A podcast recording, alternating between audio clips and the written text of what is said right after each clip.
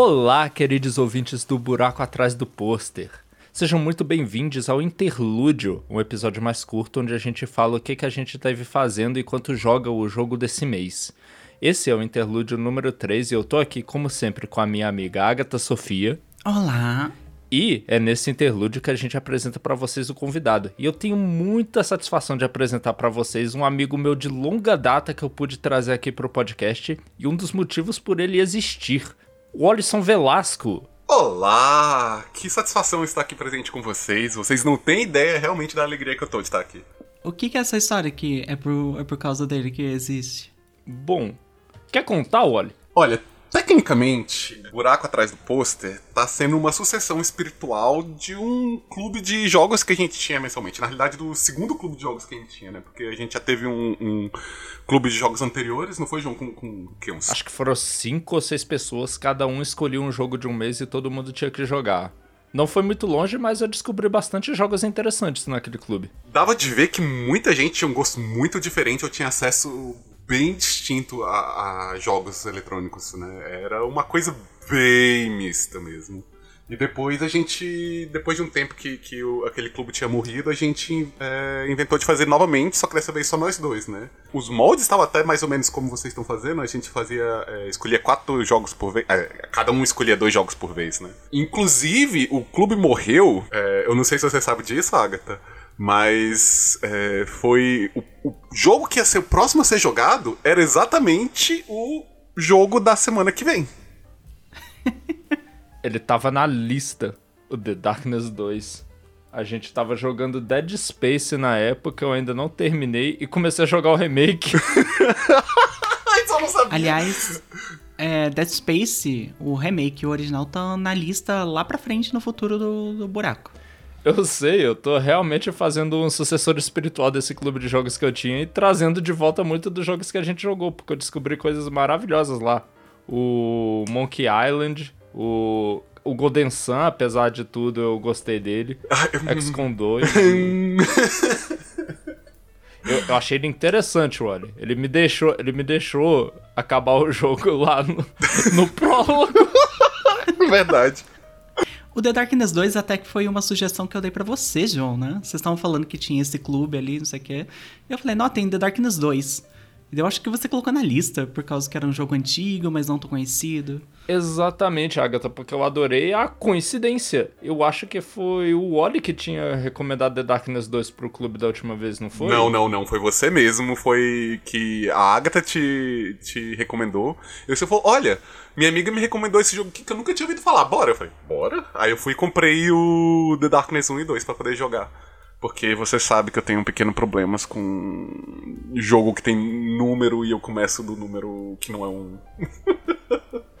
ele não consegue. Agatha, você sabe que ele jogou os Final Fantasy desde o 1? Por quê? Por que você fez isso? é, só que eu parei no 2. mas zerei o 2. Eu tenho 3 baixados, mas não joguei ainda. Desculpa, senhor, eu pequei. é problemas, é problemas. Mas não é isso pra que a gente tá aqui hoje, não é mesmo? É verdade. Quase sair do tópico, a gente tá aqui para falar do que, que a gente esteve fazendo, porque nós três estamos jogando The Darkness 2. No momento dessa gravação a gente já até terminou, temos muitas opiniões sobre o jogo que a gente tem que guardar por agora, porque a gente vai falar de outras coisas que estamos fazendo. Bom, talvez de uma coisa que a gente está fazendo, não é mesmo, Agatha? Chama, João, chama, João. Qual, qualquer coisa, eu tô muito animado para falar disso, João. É, a gente não aguenta mais, porque tem sido a pauta de todos os grupos que a gente frequenta, do Guacha Gameplays, o grupo do Realidades Paralelas do Guaxinim, do nosso pai, o Marcelo de Matos, o Guaxinim. É o pai desse podcast, né? O Guaxinim é o pai dos podcasts, né? Sim. E a gente tá falando por nome aqui, porque da última vez ele reclamou que a gente falou aquele grupo lá. e a gente vai, vai falar finalmente de Alan Wake 2, né? Alan Wake 2. Uh, hip, hip. Desculpa, eu estou muito animado. João, você quer começar falando quais são as suas impressões? Acho que antes de tudo é bom a gente falar pro ouvinte que nós vamos falar sem spoiler, porque a gente não quer estragar a experiência que é esse jogo, que é muito narrativa uma combinação de tudo que a Remedy vem construindo desde o primeiro Alan Wake, trazendo coisas de até antes. E se você toma spoiler da história, acabou a graça para você, sabe? Então a gente não quer fazer isso aqui. Sim, imagina que é tipo o jogo The Walking Dead, que é a história. Se você falar alguma coisa, você estragou a experiência porque a história é o jogo. Aqui também tem parte de gameplay, mas o foco dele é claramente a narrativa. Ele é muito mais narrativo que, inclusive, o primeiro Alan Wake, que já era um jogo que era forte nesse quesito de narrativa. Extremamente forte, né? Quando você pensa que toda vez que você vai fazer alguma coisa, é... vinha aquela sensação de você achar a página e, e, ler o que vai acontecer imediatamente em sequência, eu acho que aquilo era uma, uma coisa muito legal e eu tô muito curioso pra saber como que isso acontece nesse jogo também. Eu acho que eu começaria falando que isso é Alan Wake 2. Assim, a, a, gente jogou Control, né? E faz o quê? 13 anos desde que o primeiro Alan Wake saiu. Então eu acho que todo mundo tinha uma expectativa assim: ah, será que a Remedy vai mudar o gameplay, vai mudar como é que é o estilo de jogo? E tipo, não. Isso aqui é Alan Wake 2, não é Control. Você não tem poderzinho e tudo mais. É muito Alan Wake. Se você jogou o primeiro, você sabe o que esperar. Uhum. Se bem que eu acho que a maior diferença do combate é que agora ele parece que tá mais difícil, só que com menos inimigos. Cada inimigo individual te dando mais trabalho, que foi uma mudança que eu gostei bastante, ajudou a construir tensão. Sim, eu, eu sinto que ele bebeu muito da fonte dos novos Resident Evil, principalmente os remakes agora, que ele tentou colocar um, um negócio mais pesado no personagem para você andar e atirar, para dar a sensação de terror, que esse jogo é muito mais voltado ao terror que até o primeiro jogo. Mas ele dá medo mesmo? Olha, eu não considero, mas eu acho que eu não sou parâmetro porque eu, eu sou meio fã de terror. João, o que, que você acha? Eu vou opinar que ele me dá medo, sim, mas o principal de tudo é que ele me dá susto. O jogo é cheio de jumpscare. Ah, isso ele tem mesmo. Tem bastante, aliás. Então fica aí já o aviso para você se for jogar, ele tem bastante jumpscare. Mas além disso, ele constrói a atmosfera de terror bem. Eu acho que ele nem precisava dos jumpscares, mas ele usa também como recurso. Eu lembro quando eu tava jogando o primeiro jogo, é, eu frequentemente. Bem, eu sou uma pessoa muito medrosa, para começo de conversa. Eu assusto com. Às vezes com a minha esposa chegando na cozinha, eu não percebo. Eu tô escutando podcast, ela chega, eu tomo, tipo, um mega susto, tipo, dou um mega pulo em casa. Eu lembro de jogar o primeiro, é, eu acho que foi esse ano ainda que eu joguei o primeiro de novo. E eu lembro que a atmosfera era tipo assim, é, ela não, não era de, de dar medo de verdade, mas ela te deixava tenso. E eu odeio quando o jogo simplesmente se arma dessa tensão e te dá jumpscare barato. Os jumpscares desses jogos chega a ser é, barato ou a tensão é, é, é, segurada daquela maneira que simplesmente vai te cansando ao longo do tempo? Como é que é essa sensação, assim? Assim, eu acho que ele faz um bom trabalho de ambientação. Ele é muito bom em construir os cenários deles, fazer elementos de terror que você teria em várias outras obras de terror, né? Assim, você olha e fala, caramba, que lugar bonito, mas que lugar aterrorizante. E o jogo é bonito de arregaçar. É muito bonito, muito bonito. Mas eu acho sim que ele usa de jumpscare barato. Tem umas horas assim que é tipo, nossa, não precisava jogo, por que, que você fez isso? Sim, se você tá falando payoff de você se sentir recompensado pelo jumpscare, por ele, sei lá, ter quebrado a tensão, coisa assim, é... meio que não, ele não faz isso de uma maneira satisfatória, não. Você simplesmente toma um susto e depois retorna imediatamente para a atmosfera de tensão, não serviu para dissipar nada. Ela, ela ainda tá lá. É meio barato, assim. Não gostei, não. Mas eu acho que fora isso, ele. Nossa, fazia muito tempo que eu não vi um jogo tão. construindo tanto assim o universo dele, sabe?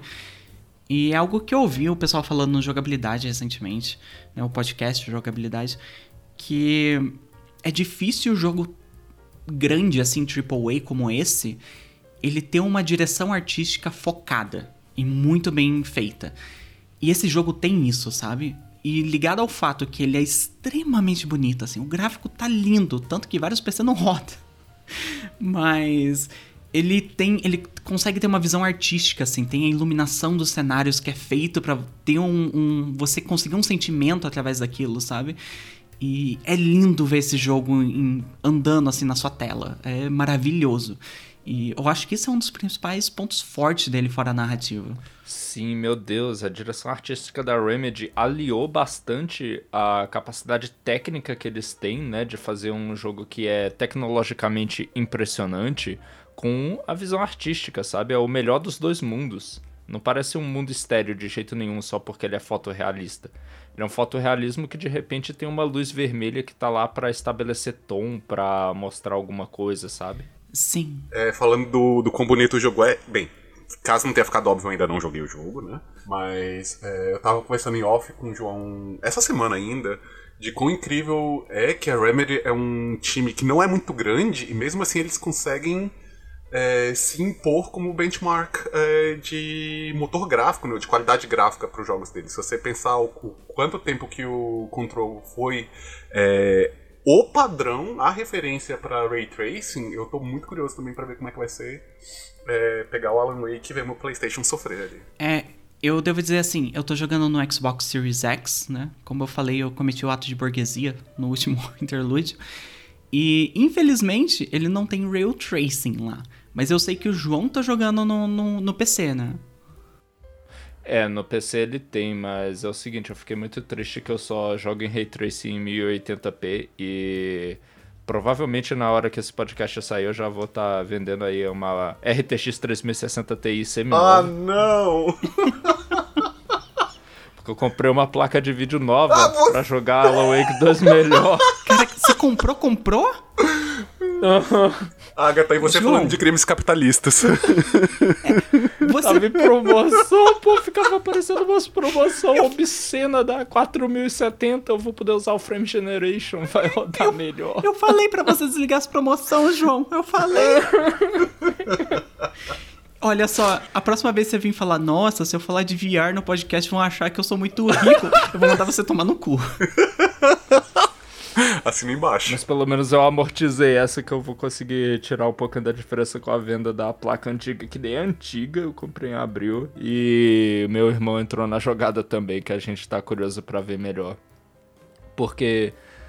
Uh, a Digital Foundry tinha feito um vídeo uma época atrás falando daquela polêmica dos uh, requisitos gráficos do Alan Wake, né? Porque ele exigia umas placas muito fortes para jogar no médio. Só que uma coisa que eles observaram, que eu já observei também assim jogando, é que, na real, o médio desse jogo é muito bonito. Porque nos consoles, basicamente, ele tá rodando no médio. E ele é bonito de arregaçar. Muito. Nos consoles ele não está usando o ray tracing completo, mas tem coisas específicas que ele usa ray tracing assim naturalmente que não dá para desligar, por isso que ele exige placas de vídeo de ray tracing. Então tem um pouquinho de ray tracing acontecendo lá na maneira como ele põe sombras e reflexos nos consoles também, sabe? Bem de leve que seja, mas ainda está acontecendo. O negócio é que eles jogaram um patamar técnico lá para cima no computador, a maneira como o Path Tracing tá funcionando, que é outro vídeo da Digital Foundry isso, tá simplesmente embasbacante. É muito absurdo o que eles estão fazendo em termos de tecnologia. E realmente é isso que o Wari falou, é incrível como um time tão pequeno consegue fazer um negócio desse. Sim, tanto que eu vou falar aqui que eu comprei o Xbox para jogar Alan Wake, basicamente, porque quando saiu, né, divulgaram os requisitos mínimos para PC, meu PC não roda, simplesmente não vai rodar. E daí eu falei: "Ah, porra, eu quero estar tá na nova geração. E eu tô com um dinheirinho a mais, ganhei um aumento, então daí eu fui lá e comprei. Mas foi para jogar Alan Wake, porque senão eu não ia conseguir jogar no meu PC. Mas vou falar, bem justificável, uhum. hein? Então, esse, esse jogo tá rendendo muito dinheiro para várias empresas além da Remedy. bem, é, é, o que eu disse, é bem justificável esse, essa aquisição aí. Alan Wake 2, bicho, cara, que vontade. Ele tá se provando digno dessa empolgação toda pra gente que é fã da Remedy, né? Ele realmente tá trazendo muitas coisas que eu gostei muito de ver, tá trazendo referências que eu tô amando, tudo não só do Control, mas dos jogos antigos, sabe? Eu, eu tô empolgadíssimo para ver onde isso vai dar, e eu não estava tão empolgado durante a época de divulgação do jogo, foi só depois de ligar ele e começar a jogar que eu disse, meu Deus, eu tô gostando disso muito mais do que eu imaginava. E sem contar assim que eu achava que, ah, beleza, vai ser Alan Wake 2, ele vai focar mais no universo de Alan Wake, que também é o universo Control, né? Mas ele vai focar mais na parte do Alan Wake em si. Não, esse daqui é como se fosse um filme da Marvel. É tipo, você tem que ter jogado o Alan Wake e o Control para você pegar a história completa, porque ele faz umas referências, é é quase intrínseco, é uma história, a continuação daquele universo, sabe? Porra, ele faz referência a Quantum Break, sabe? Ele não pode citar por nome porque o direito tá com a Microsoft, mas ele faz referência. É tipo, é isso aqui. É o, é o que você tá pensando mesmo. E é, um, é tão rico assim a, a narrativa que eles estão fazendo. É, é, vale toda a empolgação que teve antes, sabe? Eu tenho uma pergunta para vocês. Manda. Falando em Quantum Break e que eles não tiveram a os direitos para poder associar o universo de fato, né? Isso acontece da mesma maneira com o universo de Max Payne, né? Max Payne foi meu primeiro jogo da Remedy, isso ainda lá nos anos 2000, pouco depois que ele tinha sido lançado, de alguma maneira eu consegui jogar ele. O meu também. E isso me deixa muito curioso com o Alex Casey, né, o nome dele, né? Que é o Sam Lake de novo nos jogos. Ele é um personagem, assim, à parte, ou você consegue ver que ele de fato era para ser o Max e ele só de fato colocaram um outro nome, uma outra roupagem, mas a personalidade, o tipo de personagem, o estereótipo ainda é o Max? Ou como, como que vai nisso? Eu tava comentando isso com a Agatha esses dias no grupo do Guacha Gameplays, inclusive. É uma revelação tão gostosa que eu não vou falar para você agora, não. É bem melhor você vendo. Ai! É, o que eu diria é que assim. Socorro! É o Max Payne. Você sabe assim que é o Max Payne. É, é, claramente é o Max Payne. Ele só não pode citar por nome. Mas, se você não tiver a bagagem do Max Payne, não faz falta. Assim, ele é um personagem por si próprio, sabe? Realmente, eu acho que essa é uma diferença que eu tenho que destacar no Alan 2, que eu acho que é muito, muito, muito satisfatório você vir com a bagagem dos outros jogos e ver o que eles estão fazendo com ela. Mas não é necessariamente obrigatório, viu? Eu acho que a história é bastante coerente para quem for começar jogando Alan Wake 2 até. Eu discordo. Eu acho que a pessoa tem que, ter, no mínimo, ter jogado o Alan Wake 1, senão vai ficar muito perdido. Porque eles puxam conceitos do primeiro, assim, e eles eles explicam, mas é tão rápido, é tanta informação jogada na sua cara que você fica confuso se você não tiver um background já deles, principalmente do final do Alan Wake, as coisas que acontecem. O Control eu acho bom você ter jogado. Não é necessário, mas eu acho que acrescenta muito, assim. E enquanto o Max Payne e o Quantum Break, infelizmente, é só easter egg mesmo, sabe? Nesse nível. É, é muito legal, mas não é obrigatório de jeito nenhum. Vocês chegaram a zerar o jogo? Não, eu tô na metade. Eu vendo a lista de capítulos, eu tô mais ou menos na metade ali. E você, João? Ah, eu devo estar tá chegando então, porque a Agatha me ultrapassou. Ela tá um pouquinho mais na frente e eu não vou jogar por alguns dias, por enquanto. Mas é o seguinte, olha, pra quando você jogar, isso já virou também uma tradição lá do, do grupo Guacha Gameplays, começada pelo Guidola e pelo Regere. Que é que você vai chegar a uma hora do jogo numa cena. Quando você chegar, você tem que falar pra gente comentar imediatamente. Exato. E a gente não vai dar contexto, é a cena e você vai saber qual é quando você chegar nela. Chutando aqui. O momento. Ou não é essa cena? Bom, é, é... eu acho que eu vou até cortar essa pergunta do podcast. Mas ele é incrível. Eu queria só falar uma coisa que eu acho que eu tenho críticas ao Alan Wake 2 só. Que as únicas críticas que eu vou ter, que eu acho que é o gameplay que eu sinto assim, eles quiseram ir para mais terror. Eles pegaram inspiração em Resident Evil. Isso tá muito claro quando você abre o inventário, por exemplo. É verdade, né? Bem parecido. Sim, sim. Mas eu acho que ele não deixa interessante o suficiente, assim. E, e isso é foda porque é o repeteco das reclamações que a gente fez com Control e com Alan Wake 1 também por causa que são jogos que são narrativamente muito ricos, mas quando vai para gameplay, eles não dão uma variedade ou um loop de, de combate que seja satisfatório, sabe? O do Alan Wake 2, eu meio que tô ignorando os combate, combate em si, né? A mecânica de combate. Ele é interessante pela narrativa que tá atrás, mas o combate em si eu acho meio é, sabe? Às vezes os inimigos são muito rápidos e você não consegue desviar direito. Às vezes ele você tem que nem no Alan Wake 1, né? Você foca a sua lanterna no inimigo para tirar uma camada de escuridão que tem em volta deles. E às vezes o inimigo se mexe e a sua lanterna sai e você gastou um ponto inteiro de lanterna, né? Que você tem baterias. E você perdeu aquilo, porque o inimigo se mexeu um milímetro pro lado. Então eu, eu fico.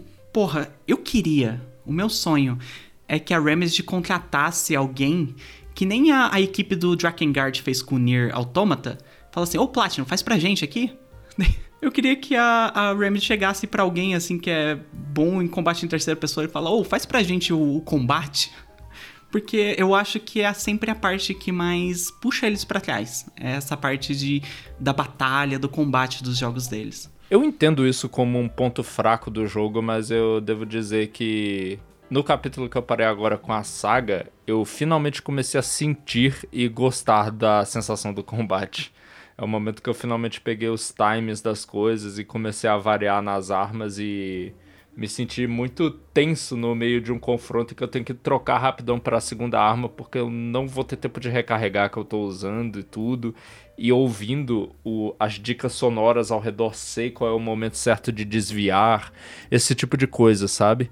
Dito isso, eu tô na metade do jogo, né? Mas o que me falta é variedade. Eu queria inimigos mais variados e que dessem mecânicas diferentes. Porque a única coisa que adicionaram, sei lá, é um inimigo que é rápido. E daí é só meio chato, sabe? De vocês verem. E como a tela é escura, às vezes você nem vê as coisas que ele tá aqui em você. É verdade isso daí, é verdade. Às vezes ele é escuro demais, né? Eu, eu acho isso um problema. Tenho dificuldade de acompanhar os inimigos que se movem rápido demais. Já morri inúmeras vezes por boneco que eu não vi. Sim, eu também. Isso é frustrante. É, eu tenho uma, duas, duas perguntas para vocês. Relacionada à saga, né? Porque a saga é um personagem novo na série. Uhum. As duas perguntas vão ser diretamente sobre ela, então eu vou fazer de uma vez e vocês respondam. É, a saga, ela foi um personagem bem apresentado, está sendo bem executado, está sendo um personagem legal de acompanhar. Além disso, existe alguma diferença mecânica entre Alan e a saga? A saga eu acho uma personagem muito interessante. Ela chega do nada, assim, né? Porque até uma pequena referência ao universo de Alan Wake se você prestar bastante atenção, mas é algo que fica tipo, Hã, será que é isso? Será que não é? E ela é muito curiosa, assim. A história dela tá sendo muito boa. E eu tô gostando bastante da personagem e tal. Tem, tem uns mistérios, assim, que pega a gente e querer saber mais sobre ela. Mecanicamente, eu não acho que tem diferença entre ela e o Alan.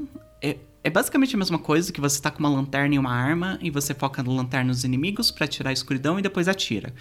Né? Muda algumas armas que eles têm. A diferença está mais no cenário que eles se apresentam. São lugares muito diferentes e com algumas lógicas diferentes, assim. O Alan eu sinto que tem um pouco mais de uns puzzlezinhos que você tem que resolver, enquanto a saga eu sinto que é mais focada em combate, por exemplo. Mas em questão de fio, assim, de personagem, é, eu acho bem parecido. É, na hora de você pegar o controle, andar e fazer os verbos básicos do jogo com ele, bem parecidos. Mas eles também têm uma maneira diferente de progredir no jogo e basicamente poderes especiais que tornam eles bem distintos. A parte do Alan, tem alguns puzzles que mudam o cenário que ele tá, que você, o jogador, tem controle sobre isso, sobre mudar esse cenário. E a parte da saga, como ela é uma detetive do FBI, né? ela tem um palácio mental onde você meio que vai acompanhando a investigação. E você vai colocando provas e tudo mais que ela vai acompanhando. Eu queria que o jogo tivesse ido mais a fundo nessas coisas. Tipo, a parte do Alan de ele mudar o cenário, porra, queria que fosse um Psychonauts 2, sabe? Que muda completamente, e você tem lugares novos e tudo mais, e vai e volta.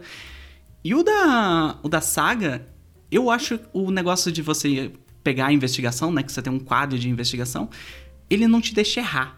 Eu queria que o jogo fosse um pouco mais Ellen assim, tipo, deixa eu errar onde tá as coisas, mesmo que o jogo fale para mim depois que tá errado, mas deixa eu chegar a conclusões erradas, deixa eu pensar um pouco mais sobre esse puzzle, sabe? Eu sinto que o jogo é muito guiado nessa parte. Mas eu entendo, assim, que não era o foco deles, mas eu... O meu jogo ideal teria essas partes mais aprofundadas, sabe? Às vezes eles não tinham nenhum recurso para fazer isso, sabe? Com um time pequeno com, que a Remedy tem, né? É, a Double Fine também é um time pequeno, e aí Psychonauts 2, né? É, mas eles quase faliram duas vezes por causa de Psychonauts 2. E tirando o fato que isso era meio que o foco de Psychonauts 2. Né? Sim. Né? Verdade, verdade. Isso aí também é mais uma demonstração da maestria técnica da Remedy, porque servir como menu aquele mundo que você só aperta o botão e tá lá, é coisa da. É, é isso aí, cheguei na nova geração. Sim. Porque é o poder do SSD, né? Você dá load em outro cenário, que é basicamente seu menu de upgrades, menu de investigação, menu de tipo de coisa. E é um botão e seu personagem tá lá naquele cenário. Assim, pum, rapidinho. É, é o The Medium feito certo. Nossa. Mais alguma consideração final? Vocês? Não, só queria destacar que a gente também tá bem no início, mas vai ser um jogo com o qual vou demorar um tempo, porque eu gosto de explorar, mas sou ruim em achar coisas, como já fui rechaçado no Guacha Gameplays por ter feito. Sim. Eu admito que eu tô muito, muito animado para jogar esse jogo. Eu realmente não joguei porque eu não tive tempo. É, Shoan sabe muito bem disso, que o, o jogo já tá instalado no, no meu Play desde antes dele ser lançado. Mas. É, eu não ia falar mais nada, não.